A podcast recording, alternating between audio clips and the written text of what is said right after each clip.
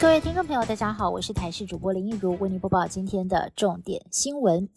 因北海道新千岁机场油料短缺问题持续，泰越捷航空台北往返新千岁的航线将从二月二号起停飞，总计影响到九百三十五名旅客。业者强调，航班计划原本就只跟民航局申请到一月底，业经提醒旅行业者不要销售。而受影响的旅行业者表示，目前已经陆续的通知旅客协助转团安排其他行程，如果旅客要取消，可以全额退费。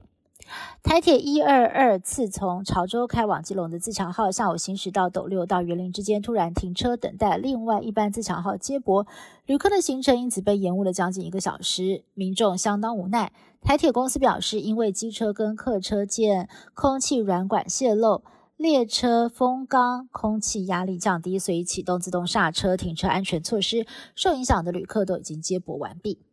立法院大换血，一共有五十四位新科立委在今天进行办公室抽签，不少委员亲自到场，因为听说能抽的比较好，也有人希望楼层不要太高，因为担心电梯等太久而迷信风水的也不少，像是中心大楼 B 馆地下室除了没有窗户，更有一半的立委没能连任。另外五楼六位立委中，也只有林思明连任成功。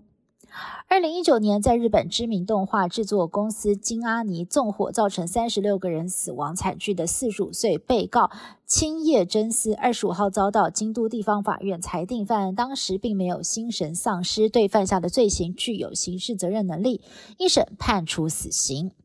美军在大洋洲马绍尔群岛上的基地遭遇狂浪侵袭，犹如海啸般的巨浪冲上岸，撞破餐厅大门，一楼几乎都被淹没。所幸人员只有受到轻伤，不过当地有三分之一的面积泡水，灾后复原得花上数个月。美军不愿意透露岛上军事设施有没有毁损，只说当务之急就是重启机场跑道。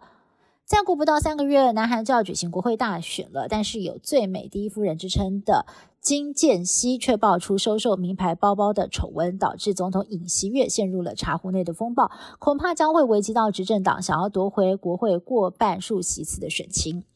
以上新闻是台视用部制作，感谢您的收听。更多新闻内容，请您持续锁定台视各界新闻以及台视新闻 YouTube 频道。